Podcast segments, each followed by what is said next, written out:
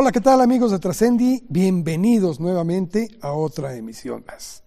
Mire, hoy, hoy vamos a tener una charla que a mí me agrada. Me agrada porque vamos a, a conocer una faceta diferente de este ser humano. Es un hombre muy interesante, es un hombre que ha tenido muchos retos y que ha estado sobreponiéndose a muchos de ellos. Creo que es un hombre que el comportamiento que ha dado puede ser un ejemplo para todos. Así es que hay que tomar también y aprender en cabeza ajena. Hay cosas singulares y es un hombre interesante. Vamos pues a platicar en esta ocasión con un personaje que seguramente en televisión lo ha visto mucho, Ariel López Padilla. ¿Nos acompaña? Ariel, gracias por aceptar esta entrevista para Trascendi. Encantado, gracias por la invitación. Oye, Ariel, he estado viendo mucho de tu, de tu vida y, creo que hay algo que resalta mucho, que es el hecho de que eres un hombre de retos. Y parece que estos retos no solo empiezan con la vida adulta, sino los retos empiezan incluso desde muy joven, tu niñez. Tengo entendido que eres originario de Guadalajara. Correcto. Eh, ¿Nos puedes contar un poco acerca de tu niñez? ¿Cómo fue? Bueno, yo creo que cuando mencionas los retos y ahorita me viene a la mente es que creo que soy un ser en movimiento. Eh, mi necesidad de estar en movimiento constante es algo que define mi, mi, accionar en, en, mi trayectoria. Yo crecí en una vecindad, en una vecindad del Chavo del Ocho, haz de cuenta, en una vecindad. Ahí jugábamos fútbol. Mi abuelo era obrero, fue militar y masón. Entonces tuve el privilegio o la, oportunidad de vida de que fuera un hombre culto, un hombre que le gustaban los libros, un hombre que le gustaba la música clásica, eh, un hombre dedicado a su familia. Entonces, mucho de lo que es mi estructura como ser humano está a partir del ejemplo de mi abuelo, que él tenía una frase que decía, de la pobreza solamente se sale a través de la educación. Entonces, para un muchacho como yo, que las condiciones de, de vida me condenarían a haber sido un vago, un delincuente o una persona que nada más iba a trabajar en un lugar, en un empleo, en un oficio. Eh, mis necesidades, porque además a mi abuelo le gustaba mucho la música, el entorno se volvió, eh, el, papá de mi mamá, mi abuelo, eh, hacia sus hijos. Mis tíos eran, fueron pintores, escultores, músicos. Mi mamá quiso ser bailarina de ballet. Había una tía que fue primera actriz, Doña Saldívar. Entonces toda la familia estaba conectada con las artes porque era la vía en la cual nosotros emprendimos una búsqueda. Eh, como decía Van Gogh, si no busco estoy perdido. Y es verdad, eh, empieza una, una, forma de descifrar la vida. ¿Por qué? Porque tu, tu, origen no te determina. Hay una frase que me gusta mucho del maestro Víctor Manuel Contreras, paisano mío de Guadalajara, de, Jalisco, el que, el el escultor de la escultura que está en, en, entre el Hospicio Cabañas y, y el Teatro de Gollado, y decía una vez un político, le dijo, oiga, entonces usted viene de abajo. Le dijo, no, señor, yo vengo desde el principio, que es muy distinto. Hay gente que nace con ventaja, ¿no? Con 100 metros, 500 metros o 250 kilómetros. El tema con los, la, preparación, el esfuerzo, es que puedes alcanzarlos y muchas veces incluso rebasarlos. Y creo que en mi, en mi sentido de vida mi gran privilegio o lo que yo puedo compartir es que mi educación, mi educación me ha permitido dar estos saltos y giros como buen bailarín para en, los entornos sociales, políticos, económicos, entretenimiento, cultura, arte. Y, de alguna manera eso me, mantiene en equilibrio. Han sido épocas también muy difíciles porque he quedado trabajo sin trabajo. Eh, he quedado fuera, por ejemplo, de la Compañía Nacional de Danza de Bellas Artes. El tema fue que estuve fuera de la compañía porque es el sindicato de bailarines, por ejemplo. En términos de historia de vida, eh, creo que he sido siempre un hombre mm, que, que cuestiona, como todo artista, creo que tiene que cuestionar y tiene que ver el futuro, hacia dónde van lo que es tu trabajo artístico. Y esto mucho, a veces mucho desgaste y forcejeo, y no porque haya otra cosa más que el tema está en que la, bitácora de vuelo nos lleva a, tener puntos encontrados por una cuestión de tiempo. al final eh, el, tiempo te otorga las razones. Por ejemplo, hace 30 años decía, hay que hacer series, hay que hacer series de televisión, el futuro son las series, hay que retomar un formato más hacia lo que es el cine americano. Y todo el mundo me veía como si yo estuviera hablando este, cuestiones como si yo atentara con lo que era la televisión. Y hoy por hoy la televisión está en las, series, ¿no? Eh, te entiendo muy bien, y, quiero regresar a esto porque yo también provengo de un barrio bravo en la Ciudad de México, pero a final de, cuentas, barrio bravo es lo mismo Guadalajara que la Ciudad de México. A final de cuentas es lo mismo. China o, los suburbios de París, ¿no? o cualquiera que sea, claro. Pero muchas veces, como tú lo dijiste, eso te puede condicionar si tú lo permites. Y te puedes convertir en delincuente o en gente de provecho. Y tú decidiste por esta herencia que tienes también, una carga muy fuerte de tu familia, dedicarte a las artes. Pero creo, y eso no me lo puede negar nadie, eso en un barrio pesa mucho, porque tú empezaste por el gusto a la danza clásica. Y si bien en casa te entendía tu mamá, el compañero del barrio no. Y eso te hizo fortalecerte, desarrollarte pero también tener que luchar con muchos paradigmas. Y creo que eso incluso estaba tu padre incluido, ¿no? Sí, yo creo que hay, muchos todavía muchos prejuicios eh, eh, hasta la fecha. Yo soy una persona que lucha permanentemente por crear una cultura de la danza o del ballet clásico. Se tiene que entender qué es el arte del ballet para poder tener una cultura de ballet y para realmente honrar a nuestros artistas. Hoy por hoy está un Isaac Hernández, Elisa este, Salinas, están allá Elisa Carrillo está allá en, Alemania, en Europa, triunfando, otro en Inglaterra, pero en realidad en México sigue habiendo una, un desconocimiento de lo que es la figura y, lo que significa ser un artista del ballet clásico. Mi padre era un hombre, eh, si bien es cierto, un hombre bueno, pero imagínate para su concepción que él venía de un pueblo de mascota, que su hijo quiera hacer el ballet clásico le parecía una aberración, o sea, porque además no había información, no había un teléfono en que yo dijera, mira, aquí está el video de Iván Vasiliev o de Nurjev o de Barishnikov, y mira, de esto se trata mi profesión. Entonces fue una travesía donde sí, a los 16 años me fui de mi casa, dormí en, bancas de parque, no la pasé nada bien, pero yo creo que esa es la parte en que como ser humano te define. Puedes tener sueños, pero parece un lugar común, pero ¿cómo los abordas? O sea, ¿qué decisiones tomas para llegar a ellos? También ¿cuándo de desistir de tus sueños? Porque cuando yo regreso de Moscú en 1989, siendo el primer bailarín mexicano en competir en la Unión Soviética, eh, yo regreso y digo, bueno, ahora sí me van a todos los honores, el reconocimiento, y nadie fue por mí al aeropuerto, ni siquiera, al contrario, terminé haciendo óperas y me, me ejercí una especie de castigo por haberme atrevido ir a, la Unión Soviética. Entonces lo dije, bueno, es que no se trata de mí, se trata de abrir el camino al futuro. Y eso es lo que uno hace como, como artista también y como maestro o como persona que estamos involucradas en, la formación. Y después vino Fernando Mora compitiendo por Dinamarca, no por México. Después vino Isaac Hernández. Pero alguien abrió el camino, alguien fue el primero que se atrevió y creo que eso es un valor implícito en lo que tú haces, en lo que eh, tú te comprometes como, como artista. El origen no te determina, son tu determinación, o sea, tu autodeterminación, tu convicción de que puedes alcanzar tus sueños, puedes llegar hasta donde tú te lo propongas, haciendo sobre todo no de una forma naif y de, como dicen, échale ganas, no, hay que estructurar, hay que hacer un plan de trabajo, hay que estar rodeado de buenos maestros, hay que buscar ser lo suficientemente humilde para recibir la crítica, la autocrítica, y no va a ser fácil, cuando me dicen ahora que está de moda ser famoso y ser tiktokero, influencer, youtuber, suena muy tentador, que dinero fácil, pero si no tienes la, formación profesional para hacer una trayectoria, vas a quedar en el camino. Definitivamente, yo tengo más de 40 años en este hermoso oficio.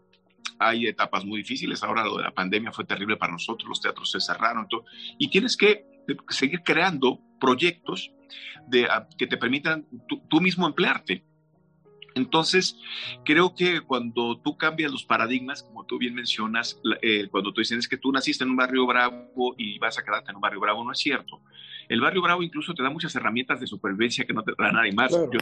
Como tú, como yo, sabemos andar en las calles, sabemos que eh, lo precioso que es saber cuidarte a ti mismo, y el poder también dar un gran salto, que es algo este, que a mí me preocupa mucho en, en, estos tiempos, con los cambios políticos sociales que se están dando en México y en el mundo.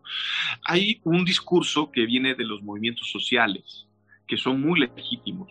Creo que si los despojamos de, de, de resentimiento, de odio, de, complejos, de todo lo que el dolor que se ha infligido durante 500 años desde la conquista, que nos hicieron una estructura clasista y racista, no solamente en México, en muchas partes, si, si quitas esta parte que nos está intoxicando y, y abres las puertas al diálogo, eh, que es lo que yo estoy haciendo, dejar de disentir para decir en qué puedo coincidir.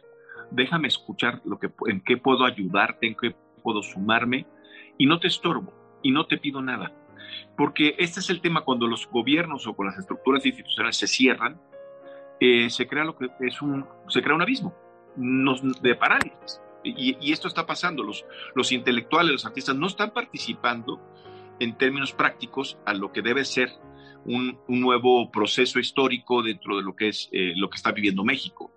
Estamos discutados, hay el discurso de, de, de de división, de mención de lo que ha pasado. Es verdad, han pasado cosas terribles en la historia de México, pero ya pasaron. Tenemos que estar enfocados hacia el futuro, porque si quedamos atrapados en el pasado, pues vamos a seguir lamentando los 68, vamos a seguir lamentando los, los, errores históricos, los crímenes de todos los presidentes que han valido la pena o quisieron hacer cambios, Obregón, este, vale, la, la, la lista es interminable. Aquí el tema es cómo nos vamos a incorporar los artistas y cómo vamos a involucrar a los jóvenes, a los nuevos, a los que vienen en el relevo, a, a esta nueva visión de, de, estructuras, perdón que me haya ido por el tema político, pero me, me, preocupa mucho porque también está involucrado mucho la educación, porque se están tomando los dogmas del pasado como si fueran operativos, operantes todavía en el presente, y no es así, la tecnología cambió todo, desmistificó, aquellos políticos que se idolatraban vemos que tienen fallas terribles, que son, tienes a nivel humano fallas que dices estructurales y que lastiman realmente el proceso legítimo de lo que es la herencia que tenemos que dar a los jóvenes, o sea, la, la, ilusión, la esperanza, la combatividad, la fuerza de cambiar el mundo, como tú me decías en un principio, a mí me tocó pintar las calles diciendo persos políticos libertad, ¿no? Y al otro día ya había pasado una escuadrilla y lo habían borrado y pues pintado de blanco y decías, pero esa era el, la forma de, de, cambiar el mundo. Y yo creo que no puedes perder esa esencia de seguir siendo un idealista, porque el día que te rindes es el día que te vas haciendo más pequeño de ti mismo. Y entonces ah, llega, yo voy a cumplir 60 años, Carlos, y, y digo, bueno, sigo siendo el mismo adolescente que se fue de su casa persiguiendo sus sueños y tengo altas y bajas y, y invento, pero ¿qué es lo que te mantiene vivo? Creo que es la parte en que puedes estar en paz contigo mismo, eso es también muy importante porque refleja el proceso de evolución que viviste, ¿no? Y que puedes compartir. Mira, yo quiero que, lleguemos a, a, todo esto porque creo que en tu vida ha sido muy importante dos palabras, dos términos. Uno de ellos es el diálogo y otro ha sido el perdón. ¿sí? Creo que en tu vida eso te marca. Y esas son dos parámetros que creo que ha sido el motor, la dinámica de tu vida. ¿Es correcto? Correcto, Carlos. Yo creo que yo he estado bajo, ahora sí que a mí me metieron, a, a, a, me arrojaron como a Daniel en ese pasaje bíblico a los leones. Uh -huh. eh, yo, si no hubiera sido congruente con lo que yo que pienso que es mi discurso como ser humano y los valores que me fueron inculcados, yo me hubiera puesto al mismo nivel de, destru de destruir a las personas, porque besé vida y obra milagros de todos. Imagínate el medio en que estoy y además en un entorno donde yo nunca me involucré a cosas que me... Nunca, no es que no me diera curiosidad, sentía que todo lo que eran las fiestas y todo esto me quitaba tiempo. Le decía, si es que si me aportara talento, yo estaría, eh, sería más puntual en todas las fiestas. Pero no, sentía que, que no, no, no me... En el rigor de que me, me, me, fue formado de leer libros, de ser autocrítico, de ponerte a leer poesía o, o literatura dramática, o, o, esta sed de conocimiento, que yo creo que es la, la, la base de todo esto decía un artista, Vladimir Vasiliev, para mí el más grande artista de ballet, que un verdadero, un verdadero artista estudia toda su vida. Entonces, uh -huh. la capacidad intelectual te permite siempre el diálogo, o sea, el poder escuchar a, a, al, al, distinto, al adversario, al que no comulga con tus ideas. Creo que es la llave porque entonces te, te da un, un rasgo de, de, universalidad. Porque tú puedes tener tu idea así, como decía Saramago, no se trata de colonizar a nadie, se trata de que entiendas que somos distintos y eso es la maravilla. Pero cómo construimos, esa es la diferencia. Ponernos de acuerdo para construir en un mismo sentido. Y lo del perdón, yo creo que es parte de la evolución. Decía eh, eh, Kurosawa, aquel cineasta este, eh, japonés, ya, ya el odio es una clase de tiempo que no tengo. No tengo esa clase de tiempo para el odio, ¿no? Y, cuando empiezas a perdonar y dejar ir las personas que de alguna u otra manera en su momento quisieron o te hicieron daño, pues no te acuerdas, porque es como, pues, pero fulano te hizo esto, pues ya lo tenemos que guardar en una cajita, pero es tan pequeña que a veces se olvida, porque todo lo que sea eh, te va a detener. Buscar venganza, buscar... No, estás en otro proceso, en un proceso de, de Oye, Ariel, déjame regresar un poco a esto porque creo que es algo fundamental, si me lo permites. Eh, sabemos que cuando tú te dedicas a algo, en tu caso el ballet clásico, no fue algo sencillo. O sea, requiere sacrificios, requiere esfuerzo, requiere ejercicio diario, requiere dedicación, estudio y demás. Y tú alcanzaste, como bien lo dijiste, eh, incluso hasta un reconocimiento en la propia Rusia, al haber sido representante de México allá. Cuando ya estás en esa cima, ¿por qué dejas la danza clásica e incursionas en otros campos que sé que son muy atractivos, muy respetables, a todo dar? Pero ¿cómo dejar todo aquello en lo cual ya habías caminado y te habías sacrificado? Pues mira, yo creo que ha sido, el proceso fue muy simple. Este, yo cuando descubro que puedo, todavía estoy a tiempo, eso fue a los 16 años, mi maestro de danza me dijo, es ahora o nunca. Yo abandoné los estudios. O sea, yo empecé a trabajar casi 8 horas diarias hasta llegar a, 14 horas diarias trabajaba. Me voy a, Nueva York, regreso, eh, allá me, me dado una pulmonía, me había este, estaba sido elegible para uh, Juilliard y estaba como becario en, en Ballet, pero yo no, se me olvidaba que con lo que ganaba de mesero, este, se me olvidaba comer porque yo invertía todo lo que ganaba en clases. Entonces agarré una pulmonía que me regresaban prácticamente mientras subieron al avión y dijo, si te vas a morir, muérete en México, no aquí. Entonces regresé y dije, hice una reflexión dije, bueno, ¿por qué no intento ir a la Compañía Nacional de Danza? Y todavía estaba el intercambio México-URSS y México-Cuba y me alcanzó todavía los dos últimos dos años de los grandes maestros que tuvo México, de, de, Rusia y de Cuba. Y yo creo que a partir de eso, mm, yo dije, mm, cuando yo empezaba a hacer danza, la gente se burlaba de mí, de verdad que era como el patito feo.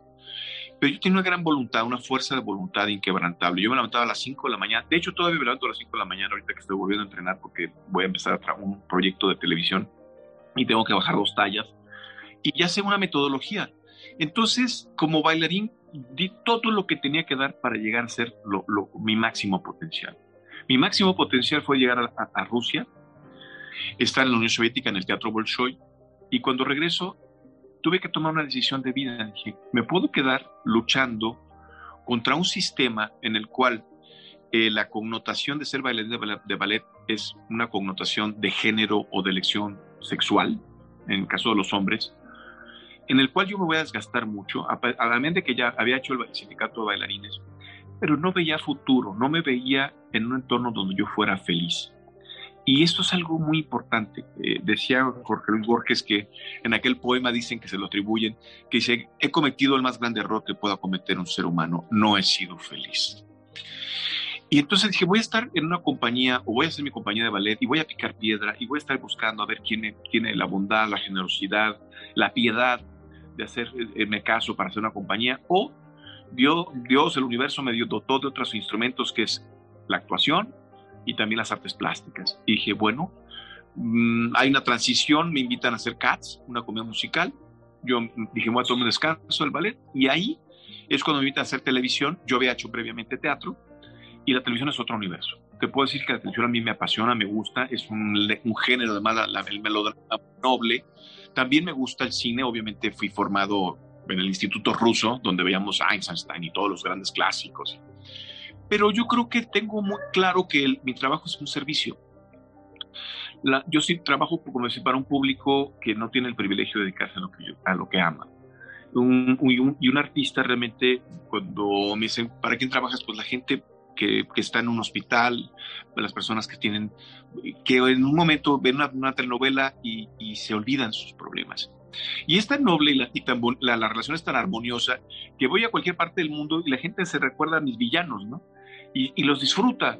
Y también me gusta hacer cine intelectual, pero digo, este, pero no quiero hacer cine que no llegue al gran público. Me gusta un, un, cine de élite, pues, pues, sí tiene, es trascendente como actor, es un ejercicio muy bonito y he hecho eh, cortos y todo, pero digo, el, realmente nuestro, nuestro vínculo con, con nuestro trabajo es el público.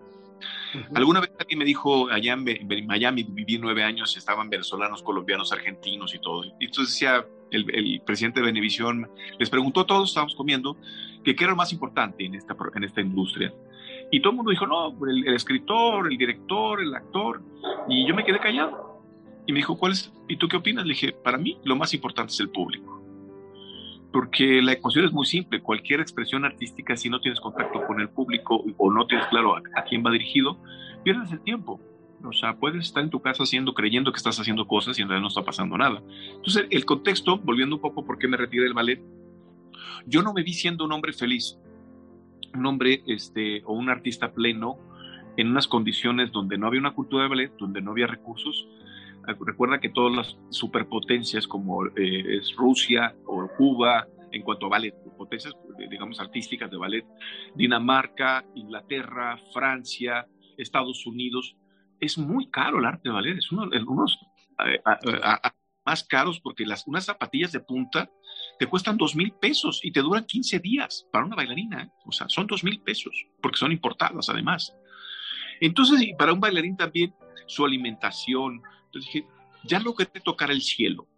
Sé que existe el paraíso. Pero a un coalícaro me desprendí y dije, me voy a caer. Me dejé caer y dije, si caigo, pues a ver qué va a pasar. Y tuve, tuve esta afortunada transición a las telenovelas. También imagínate, yo venir de un mundo de, de las bellas artes, de la cultura, entro al show business al entretenimiento, al escándalo, al chisme, al botín que es tu vida privada, en que todo mundo se meta y se sienta con la libertad de opinar de ti, con tu familia, tus hermanos. Entonces dije, es también un reto, o sea, también mantener la cabeza fría, la perspectiva, quizá fue en esa turbulencia donde fue más difícil mantener la, ecuanimidad y, y, seguir siendo un artista eh, comprometido con las bellas artes y con la cultura, pero con un bajo perfil. O sea, nunca quise ser tan este, este actor estridente que está en contra de, la, de Televisa y de las televisoras, o por decir un nombre, ¿no? De una, una empresa. Pero era el discurso que se manejaba mucho en los ochentas, de que la televisión era un forma, una forma de alienación y del de el, el, discurso de las cenicientas y bla, bla, bla. Pero finalmente manejaba valores, ¿no? Y era entretenimiento, o sea, no había maldad. No puedes juzgar al género sino por cómo está manejada la industria y los intereses que maneja en su momento la misma industria. Entonces, yo creo que en esta trayectoria te puedo decir que hace poco mi esposa me preguntaba, ¿cómo, cómo defines esta trayectoria? Porque más me lleva, llevo 22 años.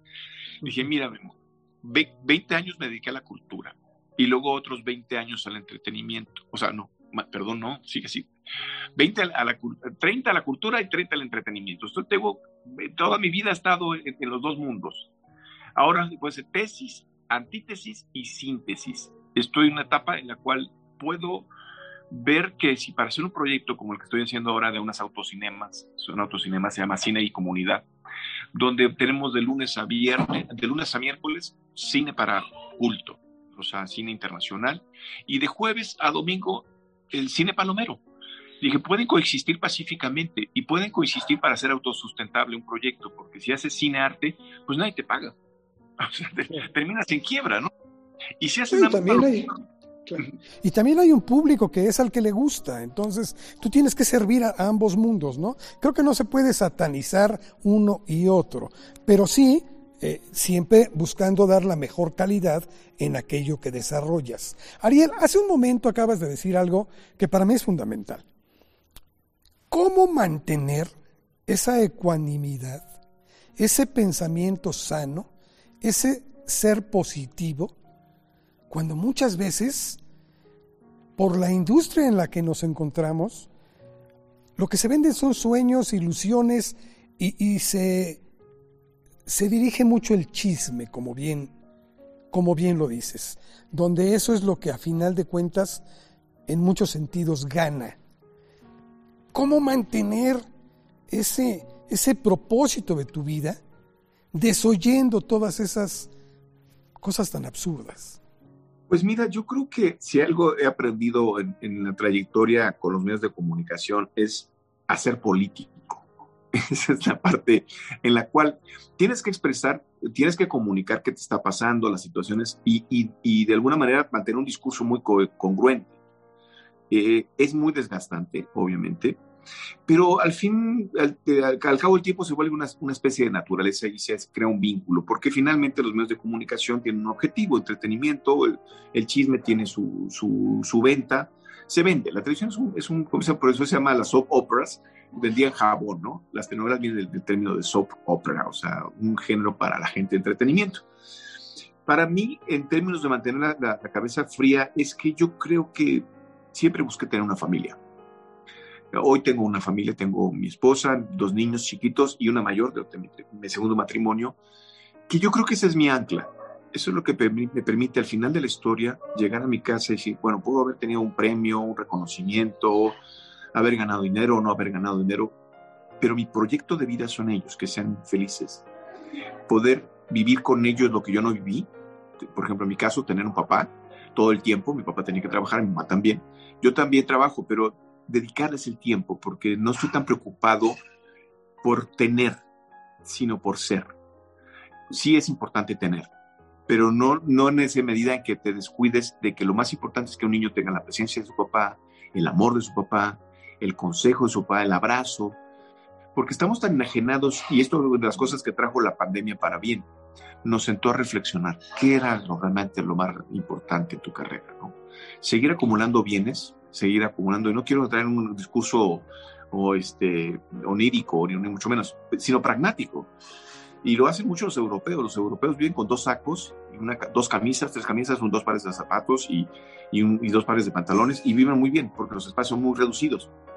Nosotros estamos en un área de consumismo totalmente desorbitado y esto ha colapsado los sistemas económicos y financieros porque ah, decía Chomsky hace poco, dice, ¿para qué quieres esclavos si tienes consumidores? Y suena muy fuerte, pero es verdad. Estamos siendo esclavos del consumismo y no estamos consumiendo los productos que realmente necesitamos, cultura, arte, libros, música. No, estamos consumiendo el, la baratija que te venden, las necesidades de, que ves en la televisión, lo que el otro tiene, el estatus que trae en la playera. Y habría que empezar a cuestionarnos, no al sistema, a nosotros mismos, hasta qué punto puedes tener la disciplina de tú mismo este, establecer cómo manejas en esos, en esos términos muy prácticos el mantener un equilibrio. a mí me gustan mucho las cosas de fin, buenas, de buena calidad, no finas, no me gusta algo estridente, pero por su durabilidad, más bien entender por qué consumimos lo que consumimos, más que dejarlo de consumir. ¿no? O sea, ¿por qué estás en, eh, eh, vas a usar una buena ropa? ¿Por qué te gusta? ¿Por qué es tu placer? Pero no, no te vas a, después de vivir en Estados Unidos, que ahí si te gustan los sombreros, encuentras el micro sombrero o el sombrero que está del tamaño de tu casa, ¿no? Dices, es, es algo superlativo. Entonces, esa es la parte que me ha mantenido ecuánime, que nunca me he desfasado ah, en términos de tener cosas que decía Jorge Luis Borges, eh, dinero es suficiente para no pensar en él. Si tienes mucho, estás pensando en él, y si tienes pocos, también estás pensando en él. Entonces, creo que es la parte de buscar un equilibrio. Ariel, eh, hay partes de tu vida que, son poco conocidas. Eh, lamentablemente en muchos casos ha ganado el escándalo, pero hay cosas muy importantes también que destacar en, en, tu trayectoria. Tú te dedicas, por ejemplo, a promover la lectura entre los niños.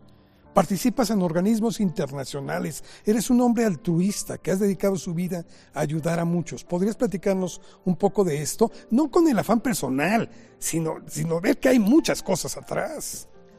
Mi mamá eh, fue trabajadora social, me llevaba a las comunidades rurales desde muy niño y después fue psicóloga, pero no psicóloga de consultorio, sino psicóloga en, los, en un poblado allí por Chapala, en Jalisco.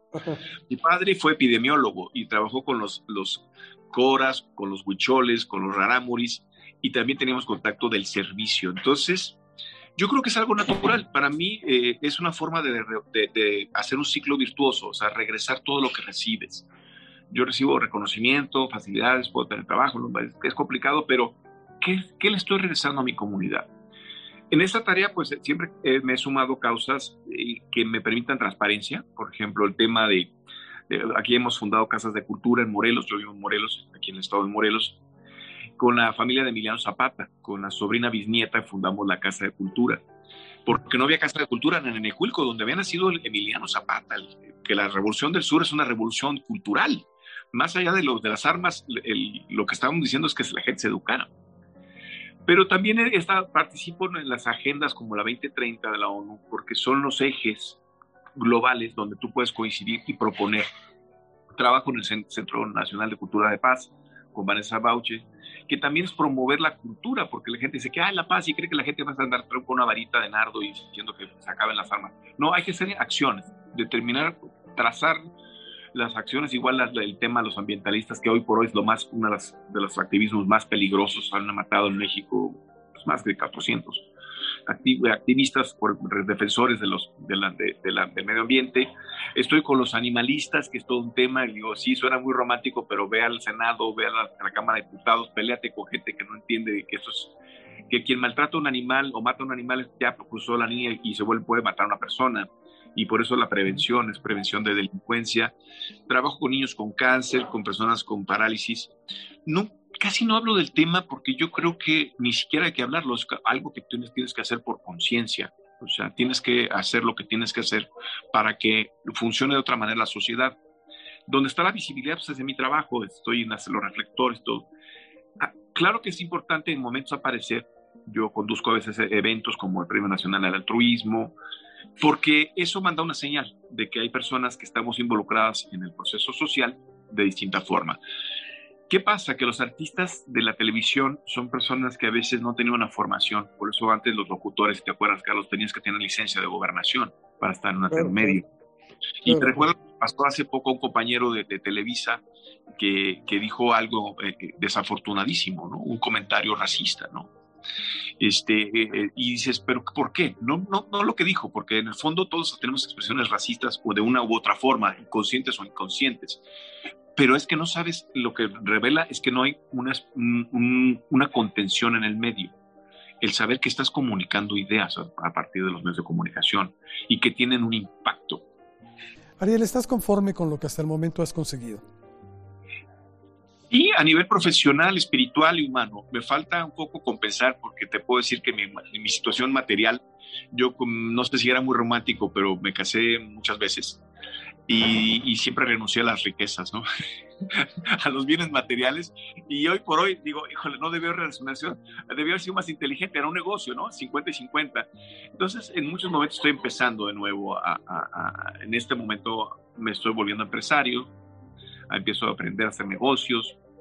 Todavía no terminan de, de, darme liquidez que yo necesito para dos niños que están empezando los colegios, que además colegio, por caro, bla, bla pero creo que no puedo este, más que sentirme muy agradecido porque en primer lugar aún tengo salud, tengo salud, tengo, creo me considero que una persona que ha aprendido a ser feliz, ha luchado por su felicidad durante mucho tiempo, he tenido momentos muy oscuros y sin embargo al final sale la luz del día, la, la, verdad también sale a la luz. Y como te refería, hace, yo salí hace 20 años de Televisa y ahora regreso y de eso a un mercado, a mayores posibilidades, no me evoluciones, pero empiezas a tener como una sintonía de trayectoria y creo que el cariño y el respeto de las personas que te ven, en, que te conocen, dicen, no solamente es un, un, artista de la televisión, sino es un artista en muchos sentidos a nivel de cultura y a nivel como ser humano, pues nos ayuda, ¿no? O sea, y, y, lo haces de corazón, no lo haces por... No te tomas la selfie para que salga publicado de qué bueno eres, ¿no? Al contrario, cuando estamos en los sismos, mm, digo que no me tome fotos, o sea, estamos haciendo lo que tenemos que hacer, no es publicidad para nadie, esto es algo que muchas veces hasta exige discreción por las zonas en las que andas, con las personas que andas ayudando, y creo que por ahí vamos el camino. Entonces, puedo decir que estoy contento en la parte eh, eh este, holística, y ahora hay que aterrizar en la parte material, pero ahí vamos. Y la vida premia. Eh, por ejemplo, empezamos esta charla hablando de la opinión de tu padre hacia la danza clásica. Al final del tiempo, y esta es una historia feliz, tu padre reconoce su error, se da cuenta que la danza incluso hasta jugadores de fútbol americano lo han usado, y que, y, que estaba equivocado y te ofrece una disculpa.